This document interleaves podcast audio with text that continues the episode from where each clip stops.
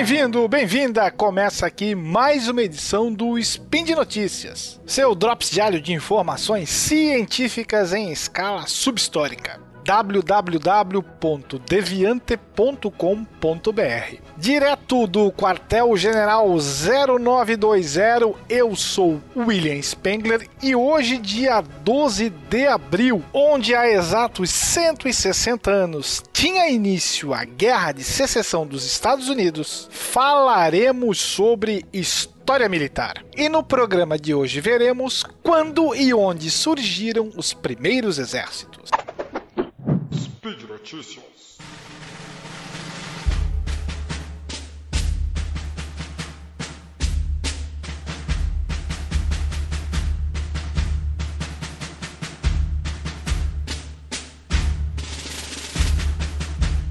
Pois bem, os primeiros exércitos de que se tem notícia surgiram mais ou menos por volta de 2500 a.C nas primeiras cidades-estados da Suméria, no sul da Mesopotâmia. A maioria das batalhas entre essas cidades era travada por uma infantaria que carregava formas primitivas de lanças, machados e adagas. Existiam também as chamadas carroças ou carruagens de batalha, que eram veículos com quatro rodas de madeira sólida, puxada por mulas.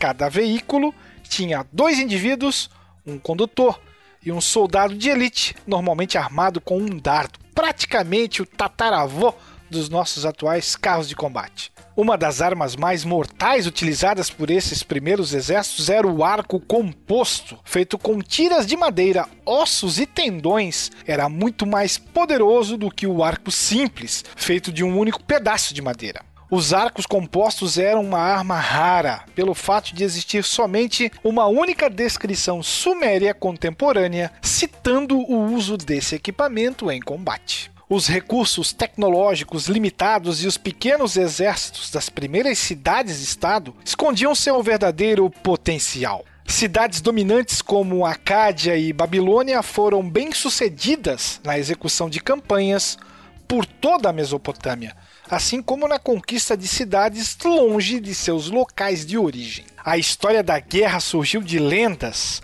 vindas da Mesopotâmia e da região ocidental do Mediterrâneo entre o terceiro e o primeiro milênio antes de Cristo. Enquanto a arqueologia revela muitas evidências relacionadas a objetos, armas e conquistas, lendas como o épico sumério Gilgamesh e o poema grego Ilíada trazem informações preciosas sobre como tudo começou. Os primeiros registros sobre as guerras entre as cidades-estados da Mesopotâmia narram batalhas de escala relativamente pequenas, travadas por exércitos com poucos milhares de combatentes. Com o crescimento de impérios mais vastos entre o segundo e o primeiro milênio antes de Cristo, inevitavelmente surgiram exércitos maiores e batalhas de maior importância. Na segunda metade do segundo milênio antes de Cristo, os egípcios e os hititas competiam pelo controle dos estados no oeste do Mediterrâneo, com forças que chegavam a 20 mil homens de cada lado. Esses poderosos impérios fizeram uso de milhares de carruagens de duas rodas, as famosas espigas puxadas por cavalos, consideradas a melhor e a mais cara arma que a tecnologia militar da época tinha a oferecer. Durante o primeiro milênio antes de Cristo, teremos o surgimento daquele que foi considerado o primeiro império militar da história, os assírios, mais de 800 anos antes do surgimento dos romanos, um império que durou 300 anos. Muitas práticas assírias foram mais tarde emuladas por neobabilônicos e persas em seus próprios impérios. Mas isso é um papo para um outro spin. That's all, folks! Para você que gosta da temática da história militar, uma dica é visitar o site da Osprey Publishing, uma conhecida editora do Reino Unido especializada em história militar. Atualmente ela publica mais de duas dezenas de séries contínuas sobre as mais diferentes temáticas envolvendo história militar. Entre essas séries, as minhas preferidas são Elite, na qual são discutidas equipamentos, táticas e uniformes das várias tropas seja da história antiga ou da história moderna, que já possui mais de 200 volumes. A série Campanha, que, como o próprio nome já diz, pinça especificamente detalhes sobre campanhas famosas também do mundo antigo e do mundo moderno. E, é claro, o carro-chefe da editora, publicada desde 1971, a série Man at Arms, que é uma verdadeira referência para todo entusiasta, curioso ou historiador militar.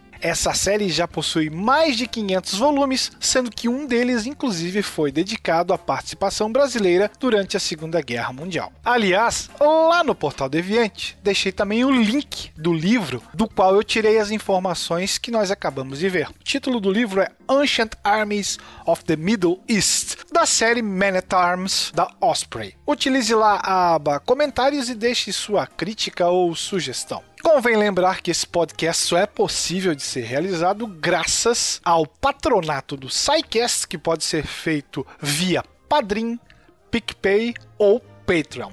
Bye bye, fellows!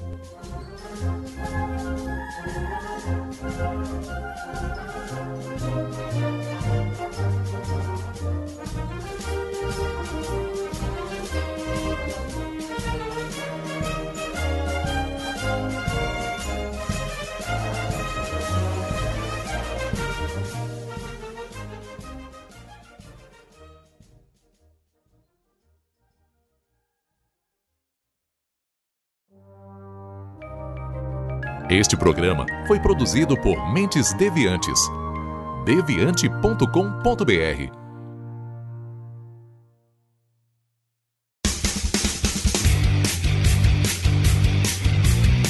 Cortes, edição de podcast.